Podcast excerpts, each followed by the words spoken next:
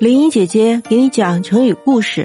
今天讲的这个词是“不耻下问”，说的是乐于向学问或地位比自己低的人学习，而不觉得不好意思。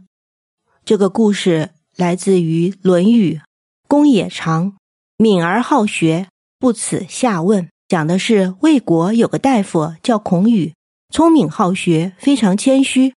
孔宇后，魏国国君。为了让后人学习和发扬他的好学精神，特别给他赐了一个称号叫文。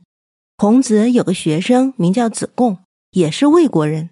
他认为孔宇并不像人们所说的那样好，不应该得到那么高的评价，于是去问孔子：“凭什么赐给孔宇文的称号呢？”